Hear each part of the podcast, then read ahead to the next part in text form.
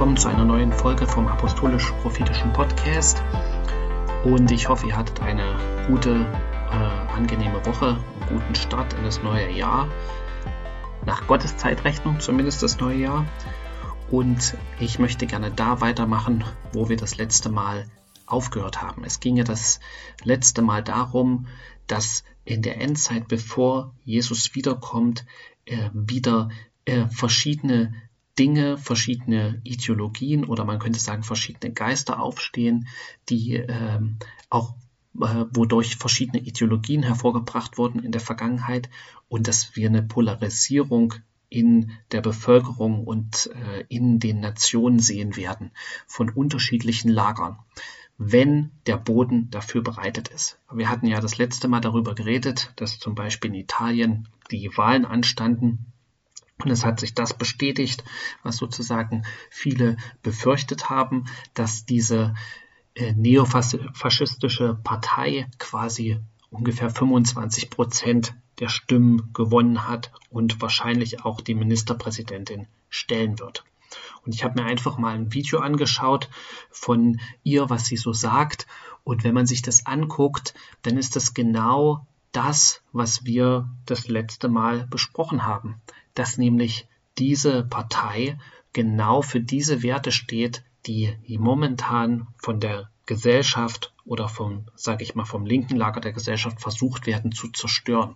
Ja, Familie zwischen, äh, die aus Mann und Frau besteht, ähm, äh, eine Nationalität, äh, nationale Identität zu haben, äh, auch äh, eine Geschlechtsidentität klar zu haben, äh, eine traditionelle und äh, ich sag mal so, in gewisser Weise hat die Christenheit und haben die Christen versagt, der Gesellschaft die richtige Identität zu geben, die Identität Gottes.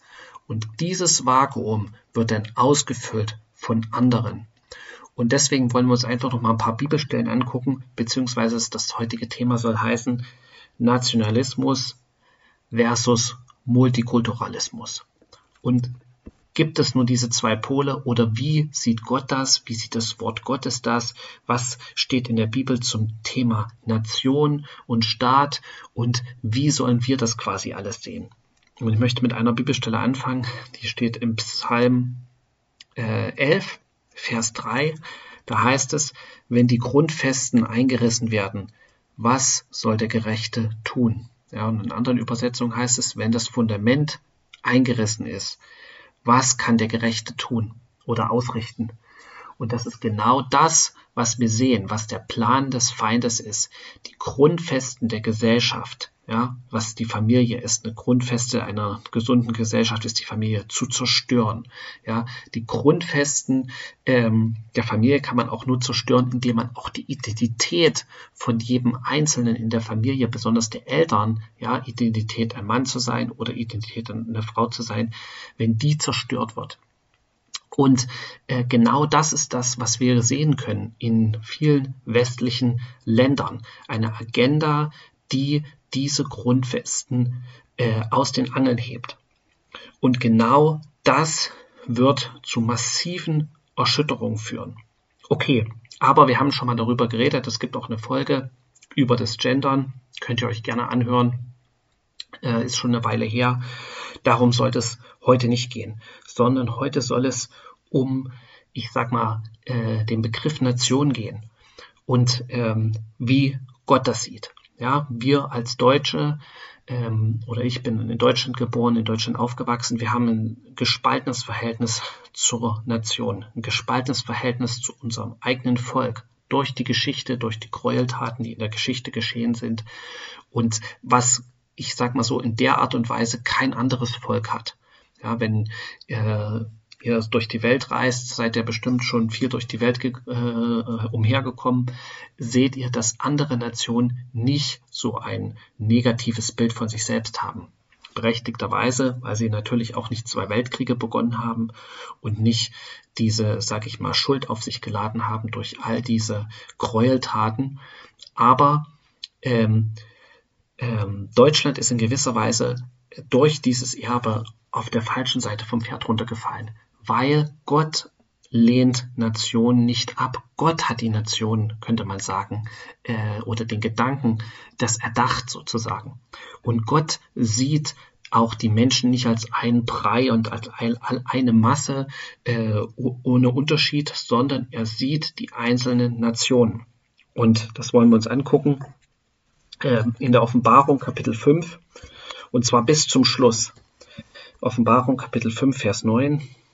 Äh, und da heißt es, und sie sangen ein neues Lied, in dem sie sprachen, du bist würdig, das Buch zu nehmen und seine Siegel zu öffnen, denn du bist geschlachtet worden und hast uns für Gott erkauft mit deinem Blut aus allen Stämmen und Sprachen und Völkern und Nationen. Ja, und das Wort, was für Nationen hier gewählt wird, ist wieder Ethnos, was wir auch schon in den vorhergehenden Folgen besprochen haben ja, und hast uns zu Königen und Priestern gemacht für unseren Gott und wir werden herrschen auf Erden.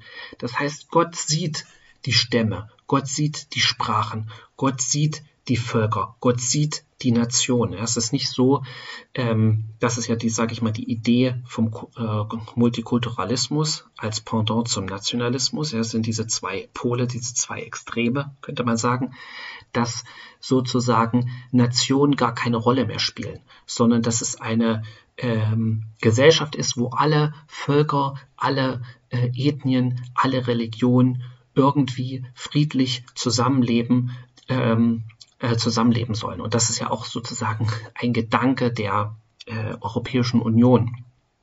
Bloß die Frage ist, funktioniert das? Und wenn ja, wie funktioniert das? Ja, weil äh, genau das, was, sage ich mal, diese Multikulturalismus-Agenda ist, ist es wieder das hervorzubringen, was Gott eigentlich erdacht hat. Ja, Gott möchte, dass alle Völker friedlich zusammenleben. Deswegen heißt es ja auch, dass die Menschen ihre Schwerter zu Flugscharen umschmieden werden im Alten Testament. Aber erst, wenn Jesus wiederkommt. Ja, das heißt auch, er wird richten zwischen den Völkern, ja, und Recht sprechen.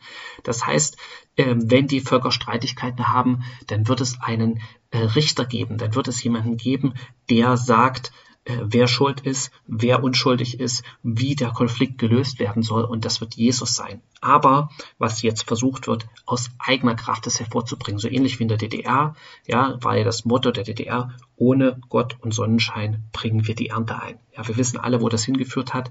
Es hat äh, 40 Jahre gedauert, aber es hat nicht funktioniert, weil ohne Gott ist der Mensch, wie wir es auch äh, in der Bibel lesen können und wie es auch Paulus gesagt hat, voll von Finsternis. Ja, und ohne Gott ist es nicht möglich, dass der Mensch, ich sag mal so, ähm, äh, dieses friedliche Wesen hervorbringt.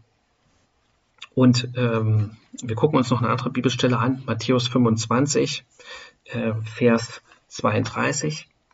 Da geht es um das ähm, äh, Endgericht vor dem Thron äh, Gottes. Und da heißt es, Matthäus 25, Vers 32, kleinen Moment. Wenn aber der Sohn des Menschen, Vers 31, in seiner Herrlichkeit kommen wird und alle heiligen Engel mit ihm, dann wird er auf dem Thron seiner Herrlichkeit sitzen und vor ihm werden alle Heidenvölker versammelt werden. Ja, hier ist auch wieder das Wort Ethnos äh, wird benutzt, alle Ethnien. Und er wird sie voneinander scheiden, wie ein Hirte die Schafe von den Böcken scheidet. Ja, da geht es nun nicht nur um Individuen, da geht es um ganze Völker. Das heißt, Gott bis zum Schluss anerkennt, dass es unterschiedliche Völker gibt. Ähm, und er wird die Schafe zu seiner Rechten stellen, die Böcke aber zu seiner Linken. Dann wird der König, und ihr kennt das alles, ja. Das heißt, ähm, Gott sieht äh, die Völker bis zum Schluss. Ja, sie werden nicht verschwinden, sie werden nicht in einer äh, einheitlichen, breigen Masse aufgehen. Und diese, ich sag mal, nationalistische Gegenbewegung, die wir jetzt sehen können in vielen Ländern und die wir auch noch mehr sehen werden, äh, sind einfach das Resultat davon, dass sozusagen ähm, ähm, das versucht wird abzuschaffen. Diese, sage ich mal, von Gott gegebene Ordnung. Ähm, ob das nun die Familie ist oder auch ob das sozusagen äh, Nationen sind.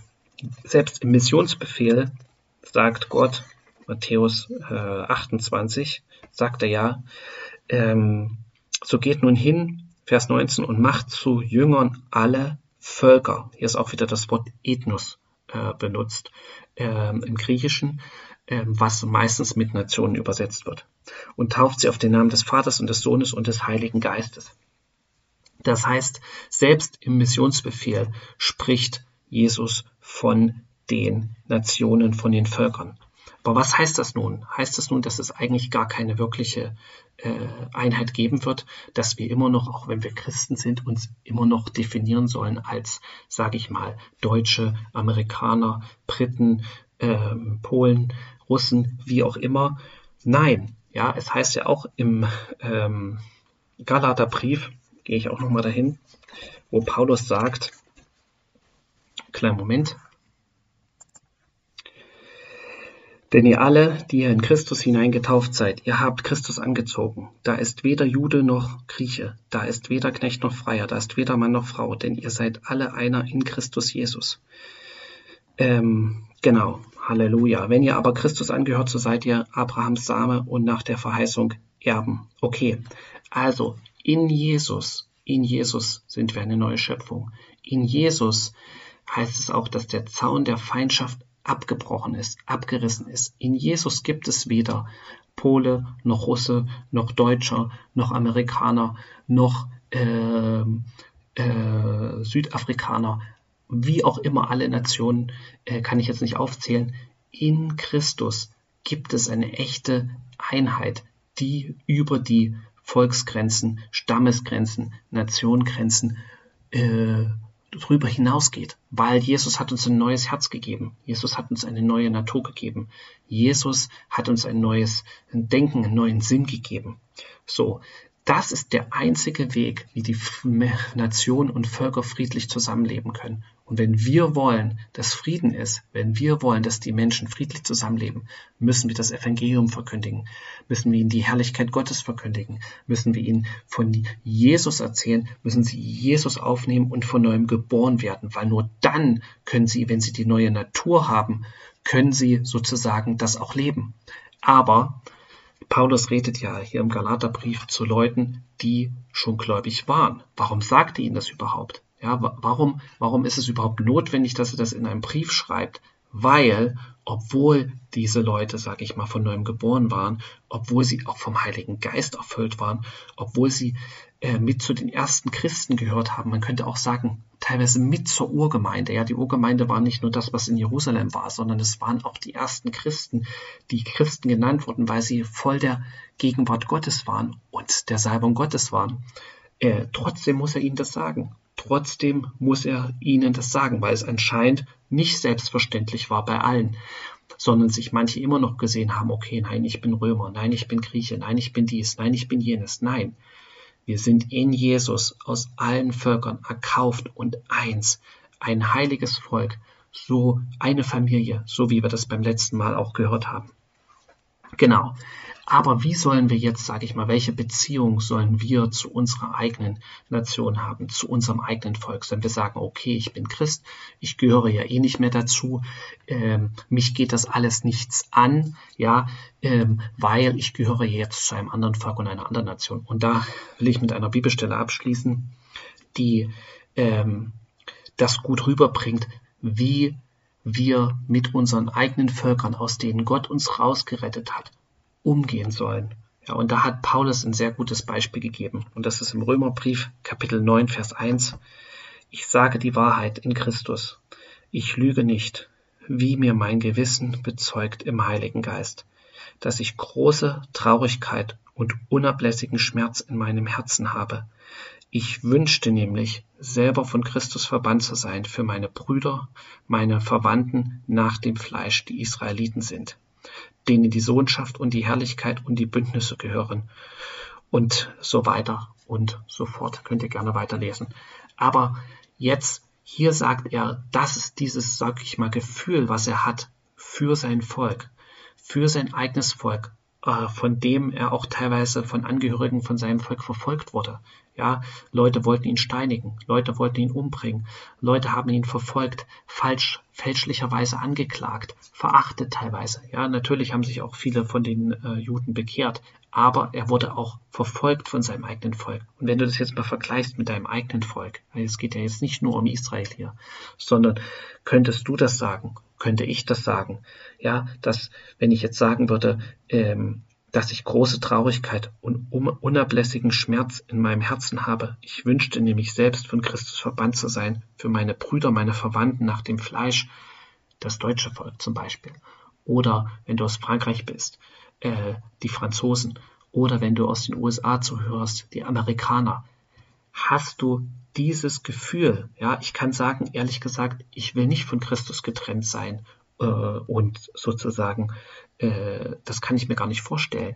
Ja, aber er sagt ja erstmal sogar in der Einleitung, ja, dass er nicht lügt, ja, und dass der Heilige Geist ihm in seinem Gewissen das bezeugt. Das heißt, es war ernst gemeint. Das war nicht einfach nur eine Floskel oder um irgendwie gut dazustehen oder um irgendwie Eindruck zu äh, schinden bei der, bei der römischen Gemeinde, was Paulus für ein ganz toller ist sozusagen. Und sein Lebensstil hat es ja auch bewiesen, ja, dass er bereit war, äh, an Orte zu gehen, wo kein anderer bereit war hinzugehen, dass er bereit war, ähm, Leiden auf sich zu nehmen, die kein anderer, wo kein anderer bereit dafür war.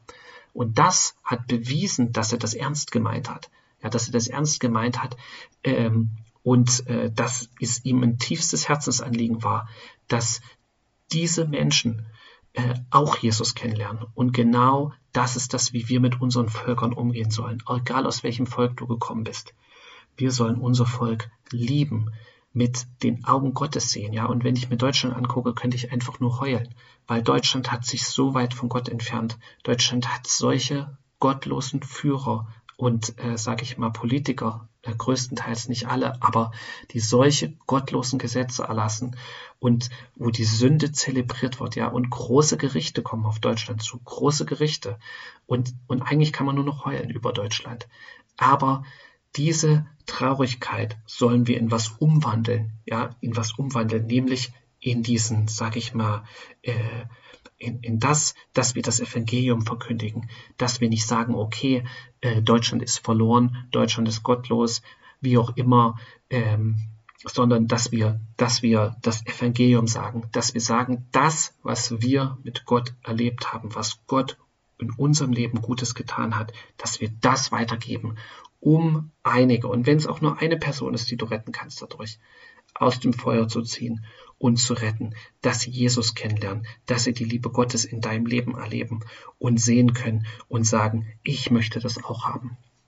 Okay, in diesem Sinne wünsche ich euch einen schönen Schabbat und betet einfach, dass Gott euch die Türen aufmacht, dass andere Menschen durch euch gesegnet werden und durch euch zum Glauben kommen, dass andere Menschen durch euch das Zeugnis hören ähm, und euer Zeugnis hören. Äh, betet um eine offene Tür dafür.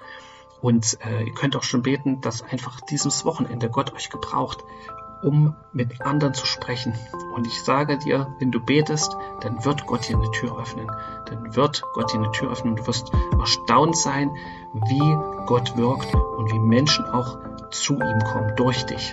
In diesem Sinne seid gesegnet. Shabbat Shalom. Amen.